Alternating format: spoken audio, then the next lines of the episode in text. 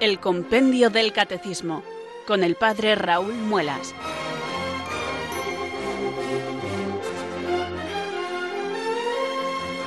Muy buenas tardes, queridos oyentes de Radio María. Son las 4 o las 3 en Canarias.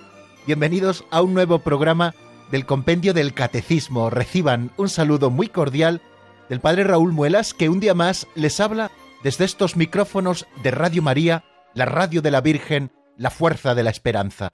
Sed todos bienvenidos.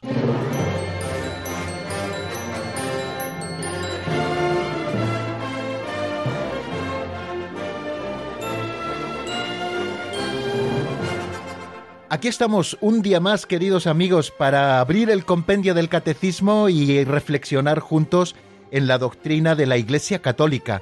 Me doy cuenta que cuando estamos así un par de días como ocurre en el fin de semana sin programas, como que luego nos cuesta volver a retomarlo.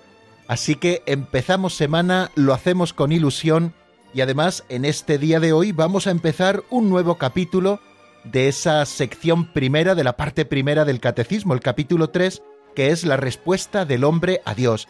Vamos por lo tanto poquito a poco avanzando en nuestro estudio, lo vamos haciendo sin prisa pero sin pausa, y vamos encomendándonos como cada día al Señor para que sea Él quien abra nuestro entendimiento y fortalezca nuestra voluntad para afrontar este rato de catequesis teniendo como libro de texto el compendio del catecismo. Yo les animo amigos a que como todos los días oremos al Espíritu Santo pidiéndole que venga sobre nosotros.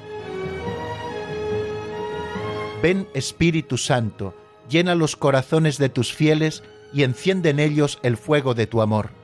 Envía, Señor, tu Espíritu que renueve la faz de la tierra. Oh Dios, que llenaste los corazones de tus fieles con la luz del Espíritu Santo, concédenos que, guiados por el mismo Espíritu, sintamos con rectitud y gocemos siempre de tu consuelo. Por Jesucristo nuestro Señor. Amén.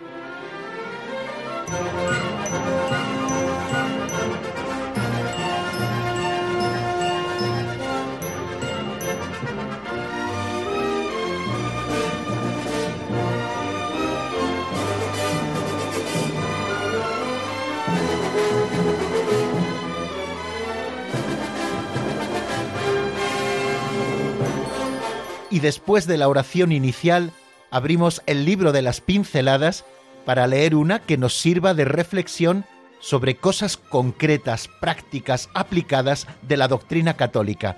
Vamos a escuchar amigos esta pincelada de hoy que se titula El amor y el tiempo.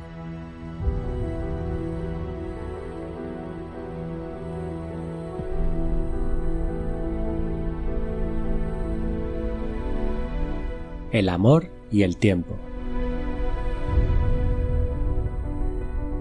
El amor entre los jóvenes esposos es muy fogoso, como las flores en primavera.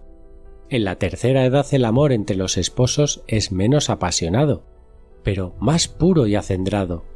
Las flores son ya fruto maduro. Suele decirse, el amor hace pasar el tiempo, el tiempo hace pasar el amor.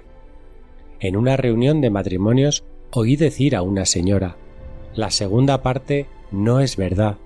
Mi marido y yo nos queremos cada día más. El auténtico amor en una pareja se da cuando los dos son ancianos. Un dibujo de Claude lo explica así. A la izquierda, Eva, muy seductora, presenta una manzana al joven Adán. A la derecha, una Eva muy ancianita ofrece cariñosamente a Adán, que ya no tiene dientes, una cucharada de compota de manzana.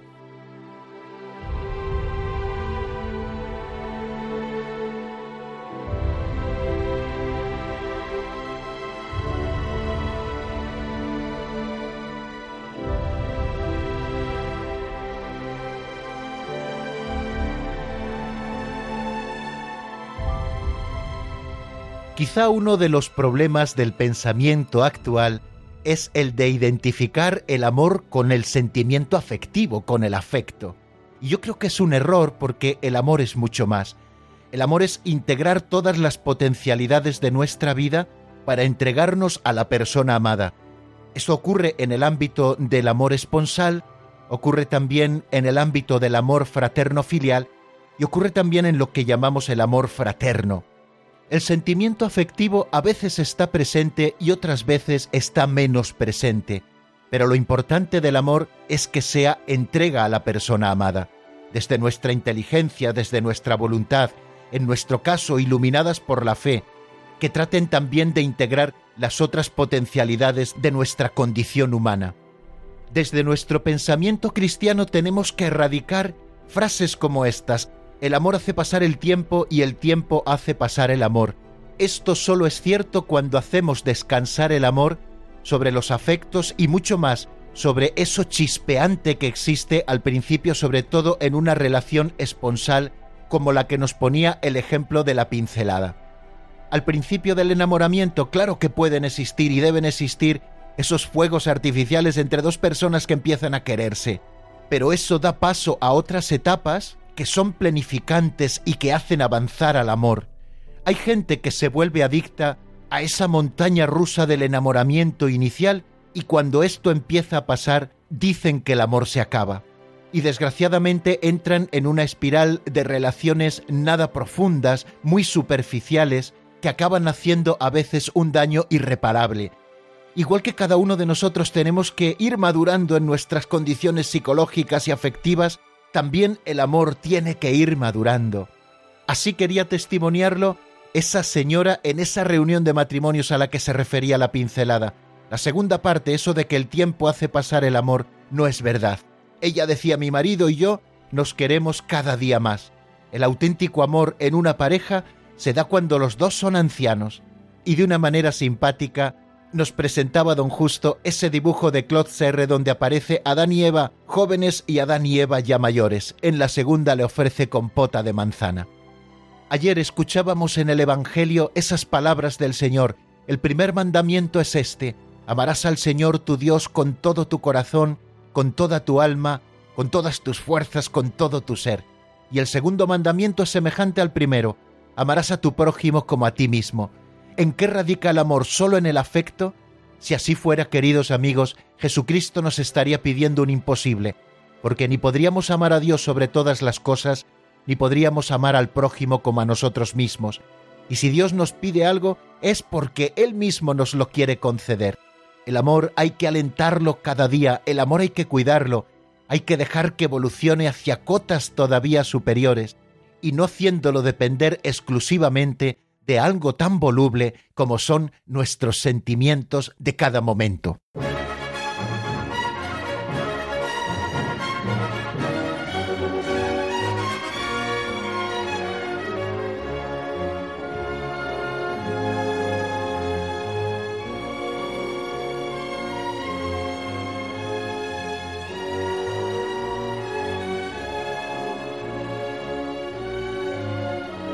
Y vamos ahora, cuando son las 4 y 8 minutos de la tarde, a hacer un resumen de lo que veíamos en el último programa del Compendio del Catecismo.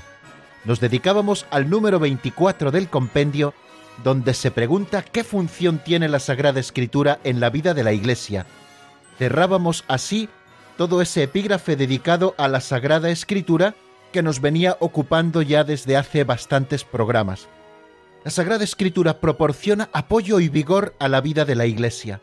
Para sus hijos es firmeza en la fe, alimento y manantial de vida espiritual, es el alma de la teología y de la predicación pastoral. Dice el salmista, Lámpara es tu palabra para mis pasos, luz en mi sendero. Por eso la Iglesia exhorta a la lectura frecuente de la Sagrada Escritura, pues desconocer la Escritura es desconocer al mismo Cristo, como nos recuerda San Jerónimo. Varias afirmaciones de este número 24 nos servían para nuestra reflexión en el último programa. La primera es que la Sagrada Escritura proporciona apoyo y vigor a la vida de la Iglesia. Y decíamos que, igual que para la vida física, necesitamos alimento para podernos sostener en pie y para poder tener energías para desarrollar las actividades propias de nuestra vida física, Así decíamos que para la Iglesia la Sagrada Escritura es ese alimento que le proporciona apoyo, es decir, para poder mantenerse en pie, y vigor para poder desarrollar su misión en medio del mundo. Esto es para la Iglesia Madre, para el conjunto de todos los bautizados que tienen a Cristo como cabeza, pero también decíamos que para cada uno de nosotros, sus hijos, los cristianos, la Sagrada Escritura es firmeza en la fe, alimento y manantial de vida espiritual. Lo que es para la Iglesia ha de ser también para cada uno de nosotros, que debemos fundamentar nuestra vida espiritual en el alimento sólido que recibimos en la Sagrada Escritura, que contiene la palabra de Dios escrita.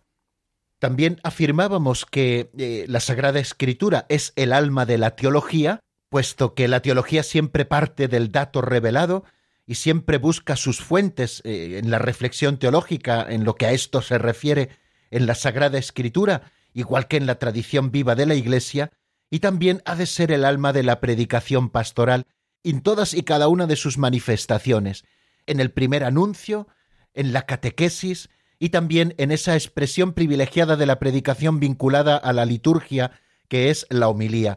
Siempre hemos de partir de la Sagrada Escritura para que con lenguaje vivo y eficaz podamos desgranar el pan de la palabra a los hombres y mujeres de cada momento. Reflexionábamos un poco levemente sobre esas palabras hermosas y consoladoras del Salmo 119, Lámpara es tu palabra para mis pasos, luz en mi sendero. La lámpara que ilumina nuestro caminar y que calienta también nuestros corazones. Esa es la función que la Sagrada Escritura ha de tener en nuestra vida concreta. Ha de ser una luz en medio de nuestro camino para iluminarnos los siguientes pasos a dar y ha de ser también ese calor de la caridad que nuestro mundo necesita y que nosotros, con la palabra de Dios como tesoro, podemos aportarle cada uno de nosotros. La Iglesia siempre ha exhortado a la lectura frecuente de la Sagrada Escritura, pues desconocer la Escritura es desconocer al mismo Cristo. Lo ha hecho la Iglesia en el magisterio ordinario y extraordinario. Lo han hecho los santos padres también invitando con el ejemplo al acercamiento a la palabra de Dios lo han hecho también los santos, los mejores de entre los nuestros, animándonos a acercarnos siempre a la palabra de Dios y a ormar nuestra vida conforme a lo que la palabra de Dios nos dijo. Estuvimos viendo todo esto que desgranamos en el número 24 en las fuentes, y la fuente principal es Dei Verbum, desde el número 21 hasta el número 25, de donde toma eh, todas estas afirmaciones el compendio del catecismo, y también nos asomábamos a ver qué decía el Catecismo de la Iglesia Católica en los números 131 y 133, que es donde nos habla precisamente de esta función que la Sagrada Escritura tiene en la vida de la Iglesia. Y en la segunda parte de nuestro programa, quizá de una manera un poquito más práctica, nos centrábamos en ver cómo un lugar privilegiado en el que los fieles nos acercamos a los libros sagrados y que ocurre desde el comienzo de la Iglesia es en la Sagrada Liturgia, el culto público de la Iglesia, donde la Iglesia, unida a Cristo como cabeza suya, se dirige al Padre en el Espíritu Santo. La liturgia, la celebración de los sacramentos y también lo que conocemos como la liturgia de las horas es un lugar privilegiado para el acercamiento de la palabra de Dios. Y especialmente nos centrábamos en la Eucaristía dominical, donde escuchamos un texto del Antiguo Testamento, donde recitamos un salmo, donde se nos proclama también la lectura de la memoria de los apóstoles o las cartas del Nuevo Testamento de los Hechos de los Apóstoles, y donde se proclama también el Evangelio. Y cómo tratábamos de indicar cómo el Espíritu Santo da a los lectores y a los oyentes, según la disposición de sus propios corazones, esa inteligencia espiritual de la palabra de Dios.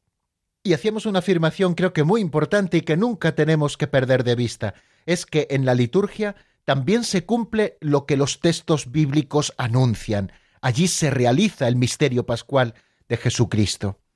Y precisamente resaltando la importancia de la proclamación digna de la palabra de Dios en la asamblea litúrgica, descendíamos algunas cositas concretas, como por ejemplo lo importante que es aquellos que desempeñan el ministerio de lector, pues estén bien entrenados, sepan proclamar bien la palabra de Dios, proyecten bien su voz. Decíamos que no se trata sólo de saber leer, sino de saber proclamar y también para esto tenemos que tener una formación constante. Yo les animo, queridos amigos, a que sean lectores de la palabra de Dios en sus comunidades cristianas, en sus parroquias, en sus movimientos, en las iglesias que frecuentan, pero que lo hagan siempre bien, en formación permanente, tanto en técnicas de comunicación, para que nuestra voz sea clara y se proyecte en toda la asamblea, como también en el estudio y la comprensión de la Sagrada Escritura a la que prestamos nuestra voz para que resuene en el corazón de las asambleas litúrgicas.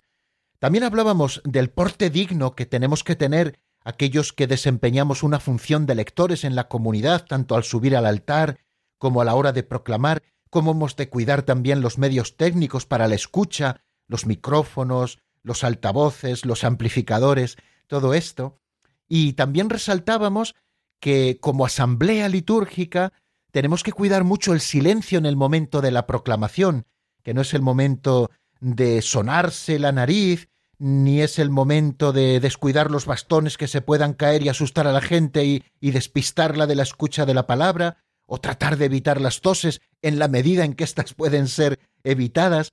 Cuidadito también decíamos con los móviles, procurar siempre ponerlos en silencio, a lo mejor es apagarlos, o ponerlos en modo avión para que nos evitemos el que suenen y distraigamos también a la asamblea.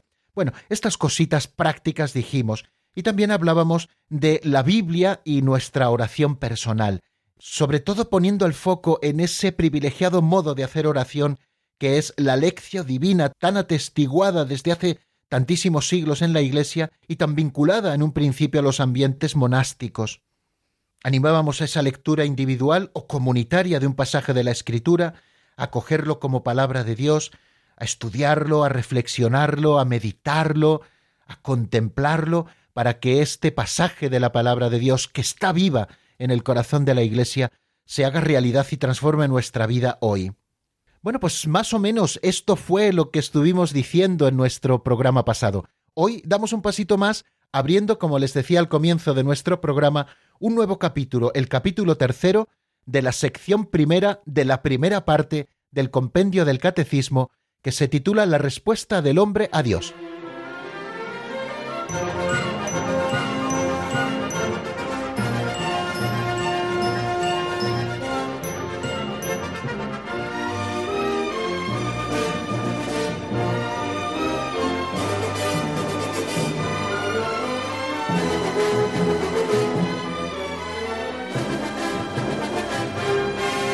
Aunque nos cueste dejar temas que nos son provechosos y de los que todavía podríamos seguir hablando durante mucho tiempo, tenemos que seguir avanzando para tener esa visión de conjunto de toda la doctrina y que nos podamos acercar poquito a poco a cada uno de los misterios de nuestra fe. Así que hoy abrimos ese capítulo tercero que se titula La respuesta del hombre a Dios. Son ocho puntos en los que nos vamos a entretener creo que durante esta semana y no sé si algún día también de la semana que viene. Dentro de este capítulo tercero hay como dos epígrafes, uno que se titula Creo y otro que se titula Creemos. El primero agrupa los números del 25 al 29 y el segundo epígrafe Creemos del 30 al 32. ¿Qué temas vamos a tratar en este capítulo tercero? Bueno, en el epígrafe Creo hablaremos de lo siguiente. En primer lugar, cómo responde el hombre a Dios. Y nos dirá el compendio del catecismo que responde con la obediencia de la fe. Después nos pondrá modelos de obediencia de la fe, y especialmente lo va a especificar en dos. Abraham, nuestro Padre en la fe, y la plenitud de la obediencia de la fe, que es nuestra Madre, la Virgen Santísima, la Virgen María. Después el compendio nos hablará de que en la práctica qué significa creer en Dios nos habla de la confianza, nos habla del asentimiento a las verdades y de que la verdad o misterio primigenio en el que nosotros tenemos que creer es en Dios, que es uno solo, pero que es Padre, Hijo y Espíritu Santo, tres personas distintas y un solo Dios verdadero. También nos detendremos en ver las características de la fe, que es un don gratuito, que es necesario para la salvación, que es un verdadero acto humano de la inteligencia y de la voluntad, que la fe es cierta, es decir, que se fundamenta en la palabra de Dios y es generadora de certeza, que la fe actúa también por la caridad, que es la que informa esta virtud y a todas las demás, que está en continuo crecimiento, que nos hace pregustar el cielo. Bueno, hablaremos muchas cosas sobre la fe. Y por último, eh, para terminar ese epígrafe, creo, hablaremos de por qué no hay contradicción entre la ciencia y la fe. Aunque el conocimiento de la fe es superior al de la razón, entre ellas no puede existir nunca contradicción, porque ambos modos de conocimiento, tanto la ciencia como la fe, provienen del mismo Dios. Y luego en el epígrafe creemos abordaremos eh, tres temas, tres asuntos, porque ese acto de fe que llamamos personal y que es humano de cada uno de nosotros es también eclesial, porque es la Iglesia la que cree y porque nos engendra cada uno de sus hijos en la fe, nos acercaremos también a algo que luego eh, estudiaremos más detenidamente en números siguientes, que es las fórmulas comunes, ese sentido comunitario de la fe hace importantes esas fórmulas comunes, con un lenguaje humano que nosotros, cada uno de nosotros conozcamos, etc. Y luego nos centraremos en ver cómo la fe es una sola. Aunque seamos muchos los que creamos, creemos con un solo corazón y una sola alma, aquello que contiene la palabra de Dios escrita o transmitida oralmente por la Iglesia y propuesto por esta misma para ser creído. Bueno, pues esto es un poquito introducción, sumario de lo que estudiaremos en estos próximos ocho números que comprenden este capítulo tercero, la respuesta del hombre a Dios. No vamos a entretenernos más, vamos a escuchar lo que nos dice el número 25 del compendio, que es en el que nos vamos a detener hoy, cómo responde el hombre a Dios que se revela. Vamos a escucharlo en la voz de Marta Jara.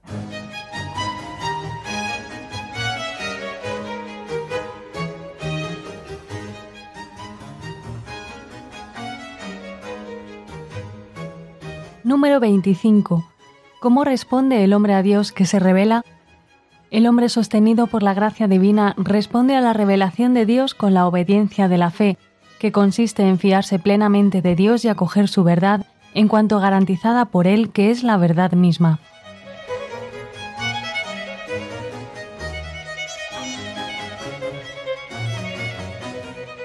Número 25 del compendio del Catecismo, ¿Cómo responde el hombre a Dios que se revela?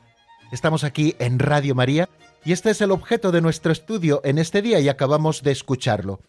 El hombre, sostenido por la gracia divina, responde a la revelación de Dios con la obediencia de la fe. ¿Qué consiste? En fiarse plenamente de Dios y acoger su verdad en cuanto garantizada por Él, que es la verdad misma. La primera afirmación del número 25 del compendio nos pone un poco en perspectiva a propósito de lo que hemos estado viendo en estos 19 o 20 capítulos anteriores del compendio del catecismo desde el comienzo. Dice que el hombre sostenido por la gracia divina, responde a la revelación de Dios con la obediencia de la fe. Recordamos qué es eso de la revelación de Dios. Eh, dense cuenta de lo que hemos visto hasta ahora, que Dios tiene un designio para el hombre, que ese designio es darse a conocer al hombre y salvarlo para que viva la plenitud del amor, como Dios ha creado al hombre haciéndolo capaz del mismo Dios. Eso lo veíamos en el capítulo primero, Después en el capítulo segundo nos deteníamos a considerar que Dios viene al encuentro del hombre y hablábamos de la revelación de Dios, lo que Dios revela al propio hombre, su propia intimidad y su plan salvífico de salvación. Hablábamos de las etapas de la revelación de Dios y nos deteníamos especialmente en considerar esa plena y definitiva etapa de la revelación de Dios que es Jesucristo, con quien el Padre nos lo ha revelado todo. Y después de la revelación de Dios, nos deteníamos en ver cómo la transmisión de la divina revelación ha llegado hasta nosotros. ¿Por qué y de qué modo se transmite la revelación divina? Nos deteníamos en estudiar la tradición apostólica, cómo se realiza esa tradición apostólica, la relación que existe entre tradición y sagrada escritura, a quién ha sido confiado el depósito de la fe, a quién le corresponde interpretar auténticamente el depósito de la fe, la tradición apostólica es esa transmisión del mensaje de Cristo llevada a cabo desde los comienzos del cristianismo por la predicación, el testimonio, las instituciones, el culto y los escritos inspirados. Esa tradición apostólica se realizaba de dos modos, como veíamos, con la transmisión viva de la palabra de Dios, llamada simplemente tradición si lo recuerdan, y con la Sagrada Escritura, que es el mismo anuncio de la salvación puesto por escrito, ese depósito de la revelación ha sido confiado a la Iglesia, que con su magisterio lo interpreta auténticamente. Y hablábamos también en los últimos programas de la Sagrada Escritura como uno de los modos en que nos ha llegado a nosotros la revelación divina y la importancia que tiene en la vida de la Iglesia y la unidad que existe entre ambos testamentos y cómo ha llegado hasta nosotros el canon de las Escrituras, por qué esos libros y por qué no otros, y la función concreta que la Sagrada Escritura tiene en la vida de la Iglesia. Todo esto lo hemos estado diciendo a propósito de la revelación. Bien, esto es lo que Dios nos ofrece. Dios es el que ha tomado la iniciativa, Dios es el que nos ha amado primero, Dios es el que quiere que todos los hombres se salven y lleguen al conocimiento de la verdad. Dios es el que ha salido al encuentro del hombre, haciendo de la historia historia de salvación por sus intervenciones constantes en ella, con sus palabras, con sus acciones, hasta llegar la plenitud en Jesucristo, en quien el Padre nos lo ha ofrecido todo.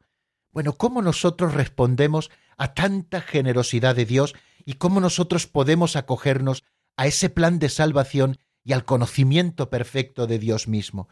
Nos dice el compendio del Catecismo que es a través de la obediencia de la fe. Qué frase tan bonita nos dice el Catecismo y que luego explicitaremos también en el número siguiente, en el número 26, viendo los ejemplos de la obediencia de la fe, fijaros que no dice el catecismo solamente que el hombre acoge la revelación de Dios o responde a la revelación de Dios con la fe, sino que lo especifica mucho más con esa expresión la obediencia de la fe. Y además sostenido por la gracia divina. Lo hemos dicho muchas veces porque es algo que tengo como muy grabado y que me sale constantemente que nadie puede decir que Jesús es el Señor, como nos recuerda San Pablo, si no es bajo la inspiración del Espíritu Santo. Cuánto más prestar nuestro asentimiento a lo que Dios nos propone si Dios mismo no nos sostiene con su gracia para que nosotros podamos creer. Lo diremos más adelante, la fe es un don de Dios. Es cierto que Dios se lo concede a aquellos que lo buscan con sincero corazón, y que la fe también es un acto humano, pero sobre todo es una virtud sobrenatural, que es un regalo del cielo, que es un don de Dios, porque con la gracia divina Dios mismo nos sostiene para que nosotros podamos responder a lo que Dios nos propone e integrarnos dentro de ese plan de salvación divino a través de la obediencia de la fe. ¿Y en qué consiste esta obediencia de la fe? Pues consiste principalmente en dos cosas, que son sencillas. La primera es fiarse plenamente de Dios, la fe ante todo es confianza, pero también la fe consiste en una segunda cosa, en acoger su verdad, en cuanto que está garantizada por Él, que es la verdad misma. Nosotros en la fe acogemos la verdad no sólo porque ésta sea razonable, o por la lógica intrínseca de la misma, o no sé qué cosas de carácter humano. Nosotros por la fe acogemos la verdad de Dios porque viene del mismo Dios que es el que nos la dice, y Dios es la verdad misma que no puede engañarse ni puede engañarnos. Bueno, ya tenemos un primer acercamiento al tema. El hombre, sostenido por la gracia divina, responde a la revelación de Dios con la obediencia de la fe, que consiste en fiarse plenamente de Dios y en acoger su verdad en cuanto garantizada por Él, que es la verdad misma.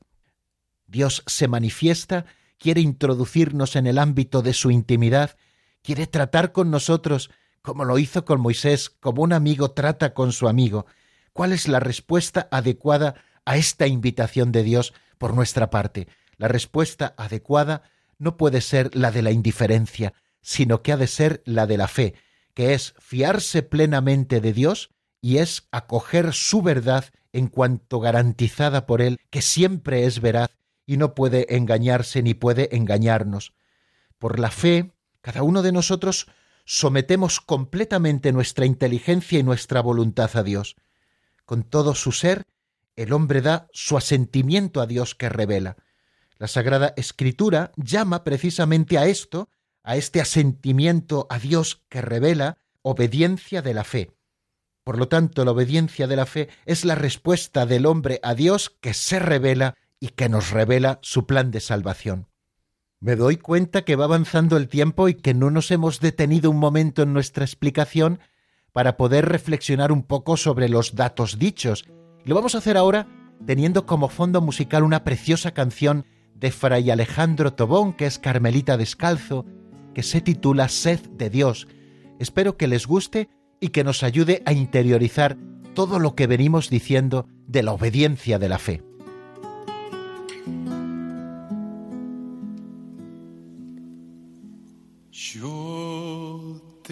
sed ardiente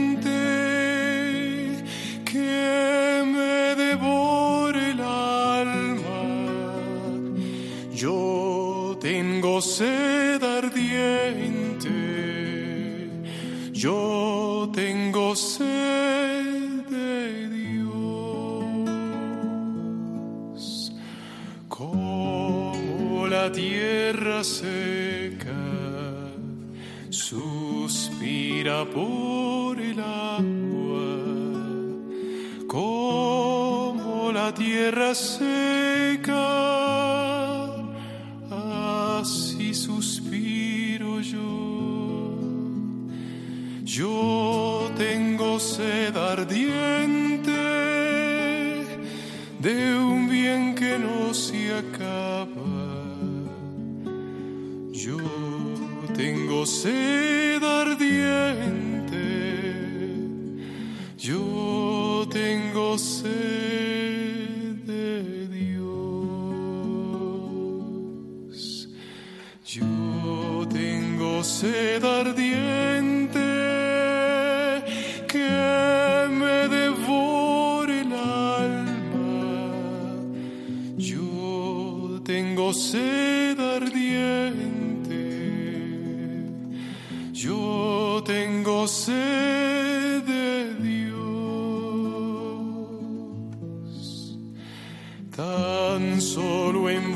sing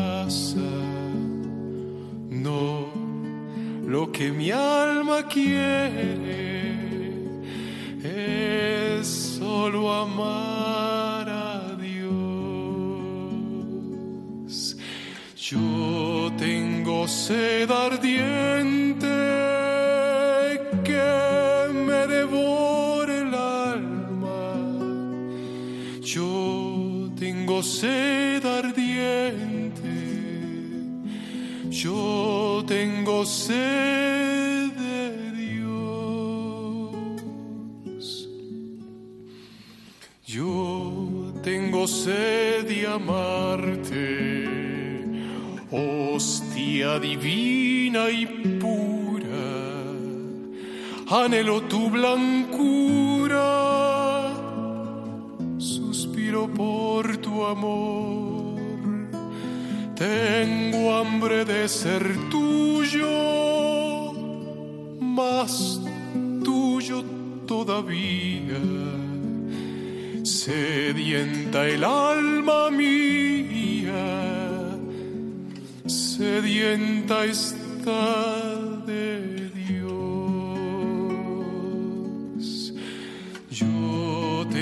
tengo sed ardiente que me devore el alma. Yo tengo sed ardiente. Yo tengo sed de Dios. Yo tengo sed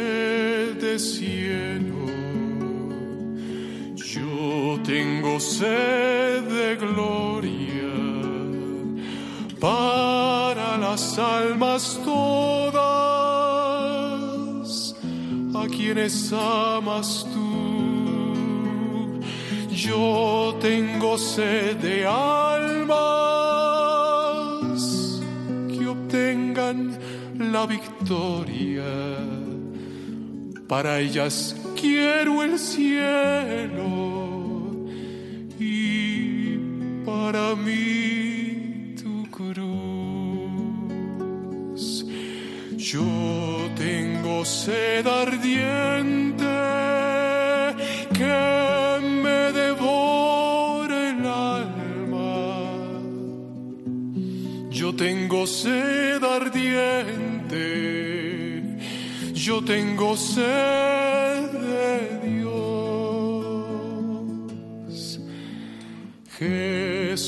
que lo eres todo, al corazón amante. Que llegue el dulce instante de unirme solo a ti. Vivir quiero mi vida, vivirla de tal suerte que hasta en la misma muerte siga viviendo en ti. Yo tengo sed ardiente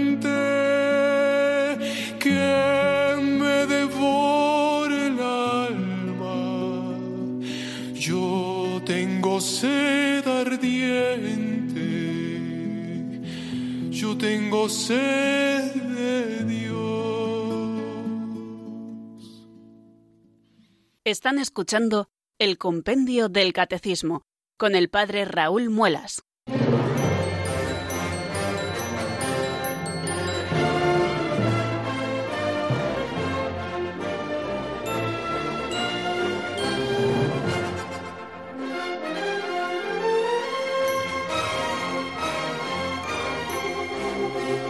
Y aunque mañana, queridos amigos, en nuestro programa volvamos nuevamente sobre el número 26, creo que por la relación íntima que el 25 y el 26 del compendio del Catecismo de la Iglesia Católica tienen, vamos a escucharle lo primero porque ambos se complementan.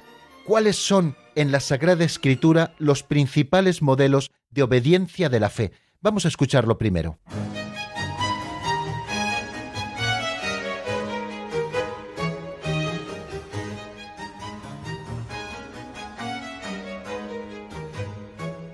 Número 26. ¿Cuáles son en la Sagrada Escritura los principales modelos de obediencia en la fe?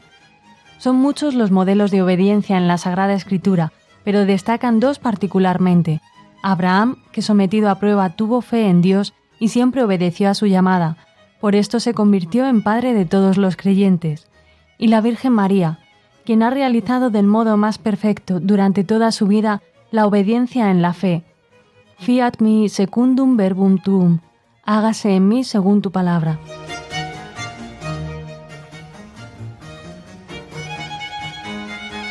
Son muchos los modelos de obediencia en la fe en la Sagrada Escritura, pero destacan particularmente dos. Abraham, que sometido a prueba tuvo fe en Dios, como vemos en Romanos 4.3, y siempre obedeció a su llamada, y por eso se convirtió en padre de todos los creyentes. Y la Virgen María, quien ha realizado del modo más perfecto durante toda su vida la obediencia en la fe. Fiat mihi secundum verbum tum, hágase el mí según tu palabra. Para que nosotros podamos entender mucho mejor lo que es eso de la obediencia de la fe, que es la respuesta del hombre a Dios que revela, conduciéndonos hasta la Sagrada Escritura y presentándonos dos modelos por antonomasia de la obediencia de la fe. Uno de ellos es Abraham, nuestro Padre en la fe, y el otro modelo superior todavía a Abraham, donde se realiza de modo perfecto esta obediencia de la fe, es la Virgen María, la que después de escuchar la voz del ángel dijo, hágase el mí según tu palabra, aquí está la esclava del Señor, y que durante toda su vida, fiel a Cristo, como la primera discípula, recorrió el camino de la fe. Mañana nos detendremos mucho más en estos dos modelos de obediencia a la fe, tanto en Abraham como en la Santísima Virgen María. Pero para completar lo que veníamos diciendo del número 25, atendamos a algo que nos ofrece el número 144 del Catecismo Mayor de la Iglesia. Dice que obedecer en la fe es someterse libremente a la verdad escuchada porque su verdad está garantizada por Dios, que es la verdad misma. De esta obediencia, Abraham es el modelo que nos propone la Sagrada Escritura y la Virgen María es la realización más perfecta de la misma. Pero en ese número 144 se nos da una pista súper interesante para que nosotros podamos entender mucho mejor lo que significa la palabra obediencia. Quizá la palabra obediencia sea un concepto que no goza de mucha positividad en nuestra cultura actual. consideramos la obediencia como una imposición de algo que nosotros tenemos que hacer casi casi en contra de nuestra voluntad. Y la obediencia a la que se está refiriendo la doctrina católica no es esa imposición que nosotros tenemos que tragarnos queramos o no queramos y llevarla adelante sí o sí, sino que la palabra obedecer tiene mucho que ver con su sentido etimológico, viene del latín ob audire, la palabra obedecer tiene mucho que ver con escuchar.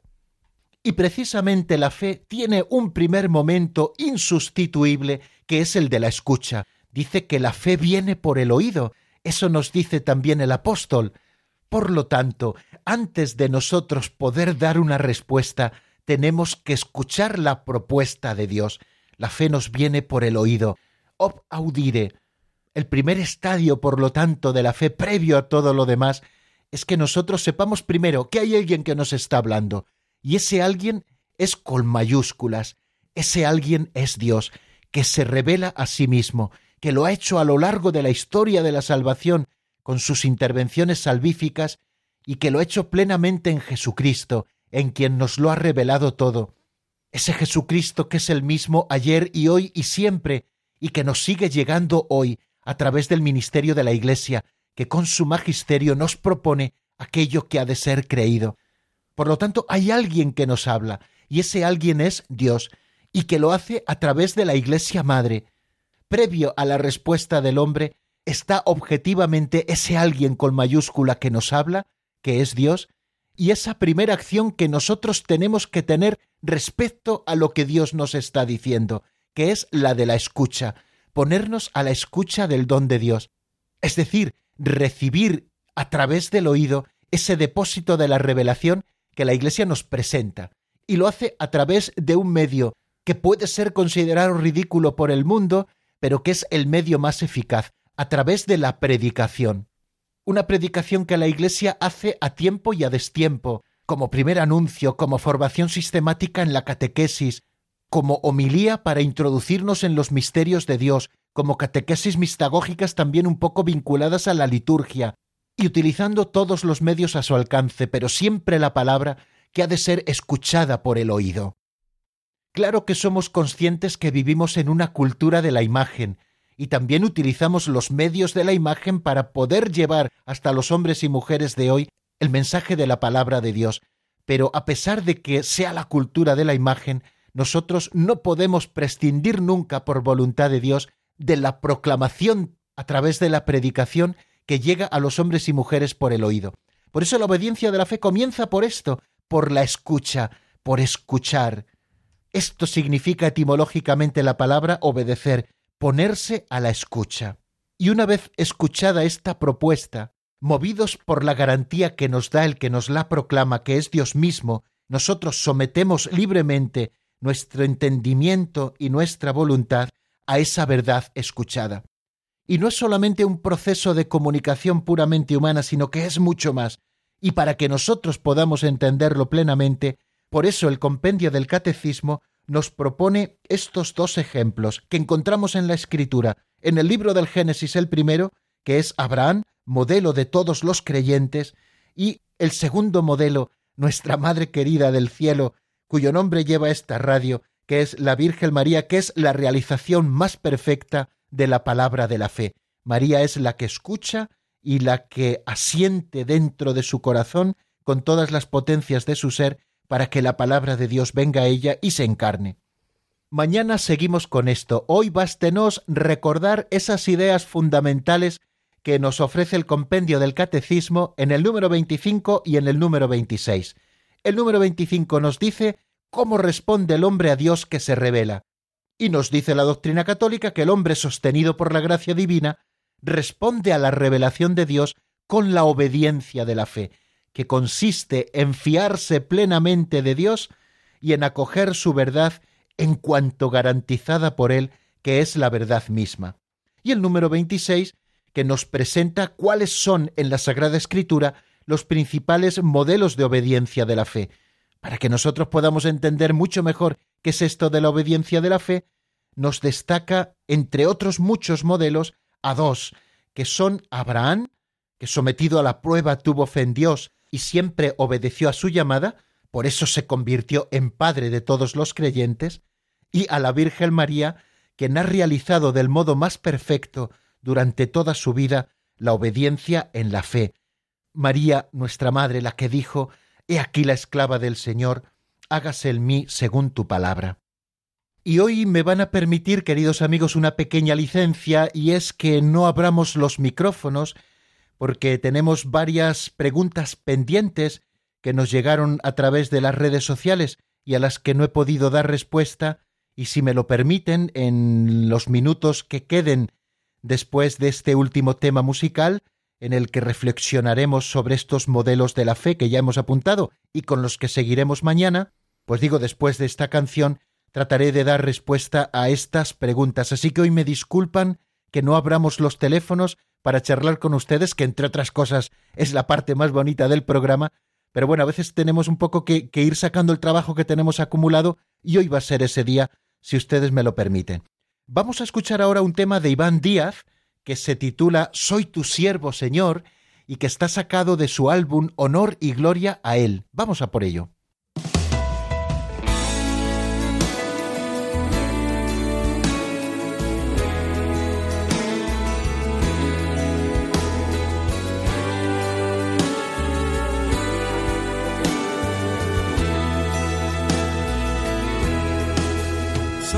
siervo, Señor, dispuesto a hacer tu voluntad. He querido dejarlo todo para seguirte a ti. Solo quiero llevar tu palabra, que es el amor.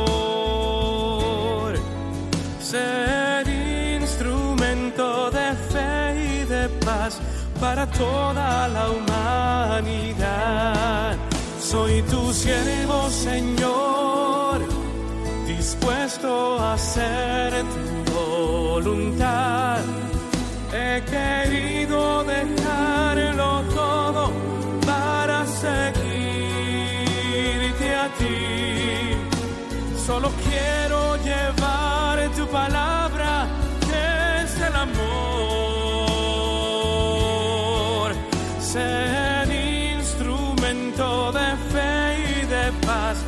toda la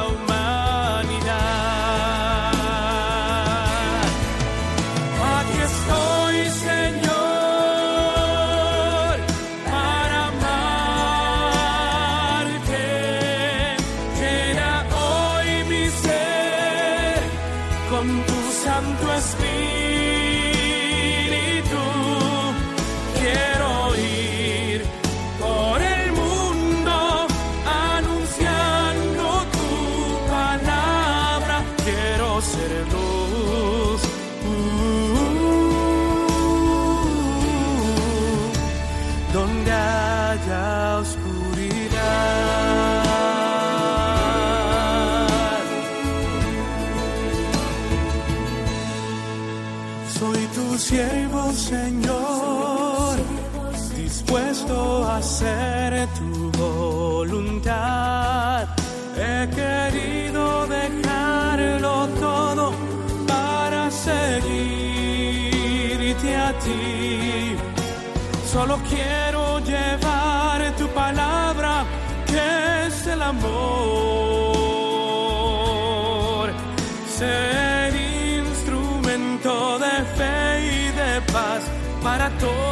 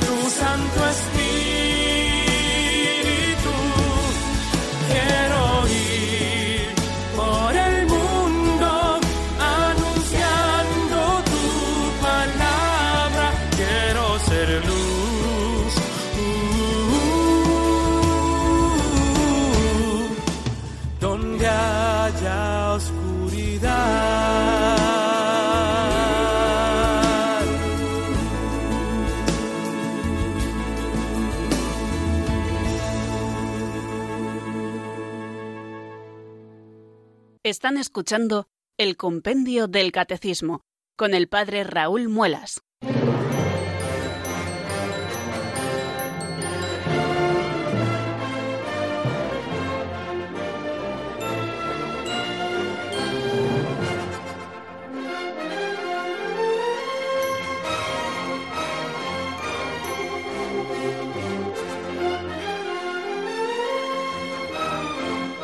Bien amigos, seguimos en el compendio del Catecismo en Radio María. Estamos hoy con los números 25 y 26 del compendio.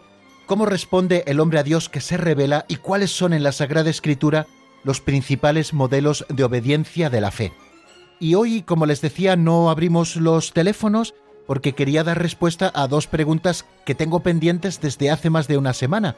La primera nos la envía Alberto desde Getafe y nos pregunta por qué se llama cartas católicas a las que aparecen después de las cartas paulinas en el Nuevo Testamento. Bueno, se llaman cartas católicas porque están dirigidas a la generalidad de la Iglesia. La palabra católico significa universal. Las cartas paulinas están dirigidas o bien a una persona o bien a unos destinatarios concretos, que es una comunidad, y sin embargo eso que llamamos cartas católicas están dirigidas a la generalidad de la Iglesia, a todas las comunidades en general, aunque dos de ellas, la segunda y la tercera de Juan, vayan dirigidas a la señora elegida, que no sabemos exactamente quiénes son, pero en, realidad son recomendaciones para toda la Iglesia. Por eso las llamamos católicas.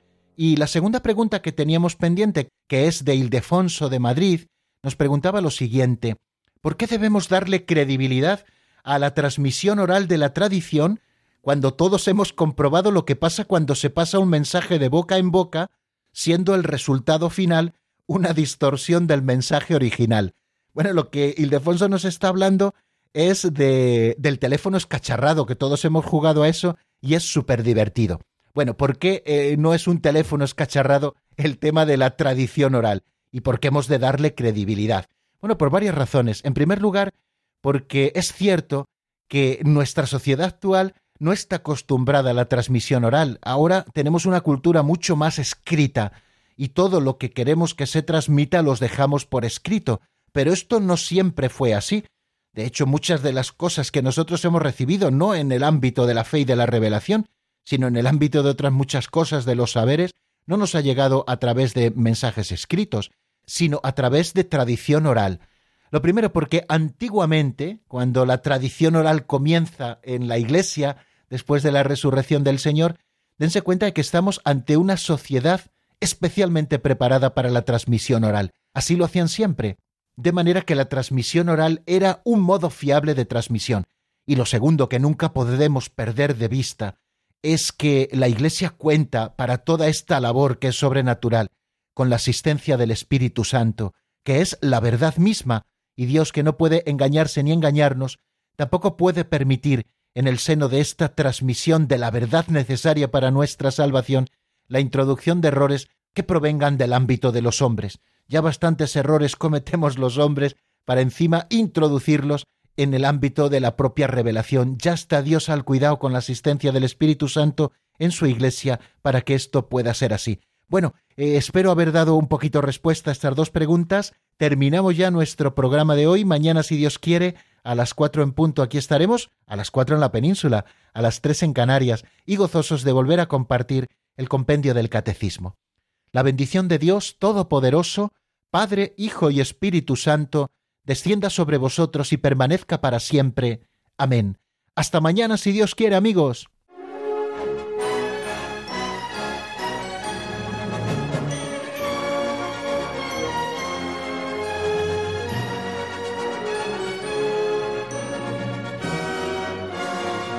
El Compendio del Catecismo con el Padre Raúl Muelas.